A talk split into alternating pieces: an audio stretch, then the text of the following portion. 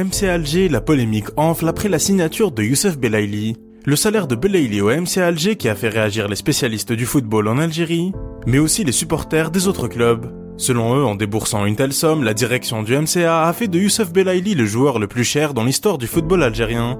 D'autres internautes ont critiqué non pas le montant du transfert, mais surtout le fait que l'argent offert à Belaili provienne des caisses de l'État. Face à l'ampleur de la polémique, la direction du MCA a fini par réagir dans la soirée de mercredi, démentant les sommes divulguées sur les réseaux sociaux, sans pour autant dévoiler les détails du contrat de son nouveau joueur. Le Mouloudia d'Alger a par ailleurs précisé que le salaire de Belaïli sera pris en charge par une entreprise étrangère implantée en Algérie.